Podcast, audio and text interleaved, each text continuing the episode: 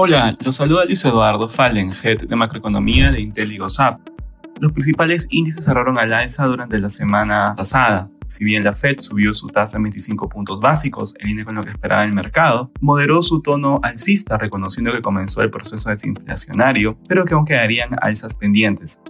Sin embargo, el dato de creación de empleo se ubicó muy por encima de lo esperado por el mercado. De hecho, se informó que se crearon 517 mil nuevos empleos en enero, superando las expectativas del mercado, que solamente eran de 185 mil en la eurozona destacó la reunión del Banco Central Europeo, que decidió elevar su tasa de interés de referencia en 50 puntos básicos hasta el 3%, la más alta desde diciembre del 2008. El Consejo del Gobierno del Banco Central Europeo estima que tendrá que seguir elevando la tasa de interés en otros 50 puntos básicos en su próxima reunión del 16 de marzo.